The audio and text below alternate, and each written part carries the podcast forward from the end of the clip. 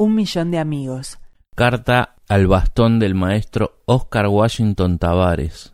Se me ocurrió escribirte, porque un día como el de hoy también mereces un reconocimiento.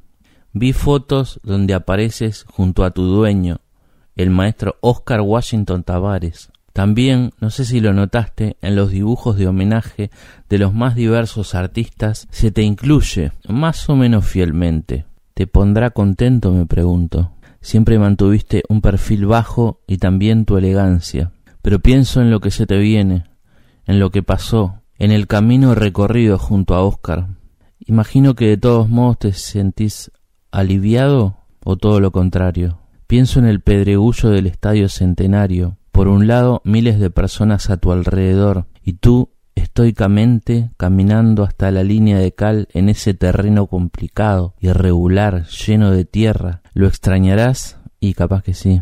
En los viajes a Europa, a los países exóticos de América Latina, los hoteles cinco estrellas. Claro que no estás pensando en nada de eso un día como el de hoy, perdón. Así te habrán tirado en un rincón luego de una derrota, o inclusive en los festejos de las mejores victorias, y terminar así bueno, quién sabe, si le das un empujoncito al maestro, seguro no le van a faltar oportunidades de dirigir selecciones. Arabia Saudita, ¿cómo la ves?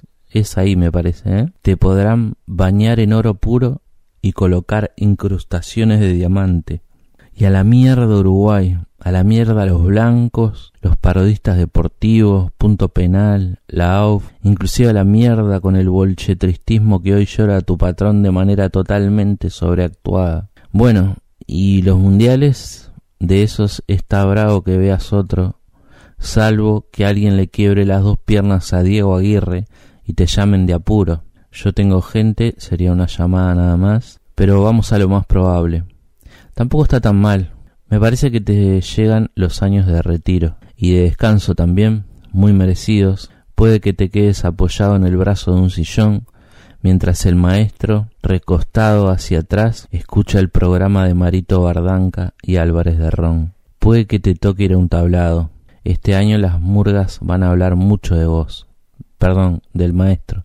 Pero es que yo siento que son uno. En cambio, en el tablado, por si no lo sabes, los olores son muchos y muy intensos y al final se terminan mezclando.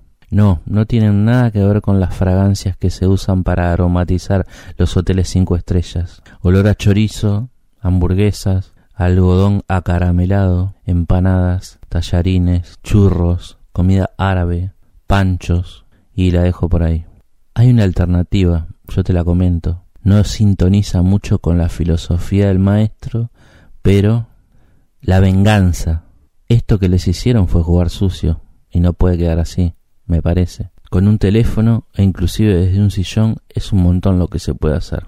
Hay que sacar estos blancos. Te lo reconozco, el fútbol a mí me da exactamente igual, pero me pareció que en este punto nos podíamos poner de acuerdo.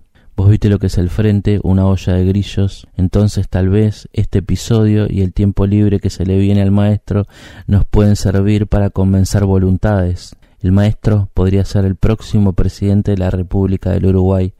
Y adiós tablados edificio de presidencia, vuelven los viajes, todos los lujos que tú ya conoces. Podemos mandar incluso a amueblar de nuevo Anchorena. Y digo podemos porque yo podría ser ministro de turismo. No sé qué te parece. Háblalo con él. Y si no, una embajada está bien. Hay que hacer un lindo jingle. ¿Se puede hablar con Jaime? No sé. ¿Con el Peque? No sé. Bueno, y si no con Jorge Bonaldi y le damos una embajada en Cuba. Como verás, soy propositivo. Sé que el maestro no se puede mover mucho, pero vaya si puede torcer el destino de nuestro país nuevamente. Bueno, te mando WhatsApp. Si te sirve de consuelo, los íngaros este año se vienen con todo. Abrazo. Un millón de amigos.